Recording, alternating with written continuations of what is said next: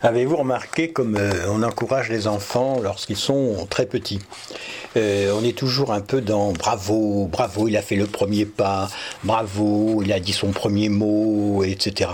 Et ça, euh, jusqu'au CP, on est toujours dans l'encouragement, dans, on s'extasie de tout ce que réalisent nos enfants quand ils dessinent, on trouve leur, leur dessin extraordinaire, leur couleur pareil, extraordinaire aussi Enfin bref, euh, on croit qu'on a tous euh, mis au monde des, petits euh, Michel-Ange. Et donc on, met les enfants dans, le positif, en fin de compte, puisqu'on est toujours en train de, de les encourager, de les applaudir. Et puis, après le CP, quand ils grandissent, eh bien là, on, devient exigeant. Et il y a une transition qui est, énorme. Alors beaucoup d'enfants euh, passent cette transition sans, trop de problèmes, euh, en quoi qu'ils sont un peu étonnés au départ, euh, surpris par la différence entre ce qu'ils ont connu dans leur prime jeunesse et puis après.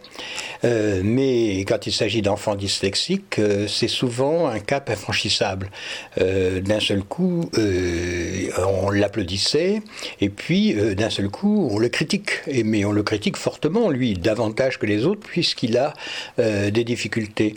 Et, et il faudrait toujours penser à, les encourager. Vous savez bien que, que, qu'on soit dyslexique ou pas, on a tous besoin d'être valorisé, encouragé, reconnu. Et alors là, pour un enfant euh, dyslexique, c'est primordial. Euh, moi, ça m'a beaucoup manqué, c'est pour ça que j'en parle. Euh, n'oubliez pas de les valoriser, même si vous avez des remarques à faire, mais avant, valorisez votre enfant s'il est dyslexique. Il vous remerciera toute sa vie.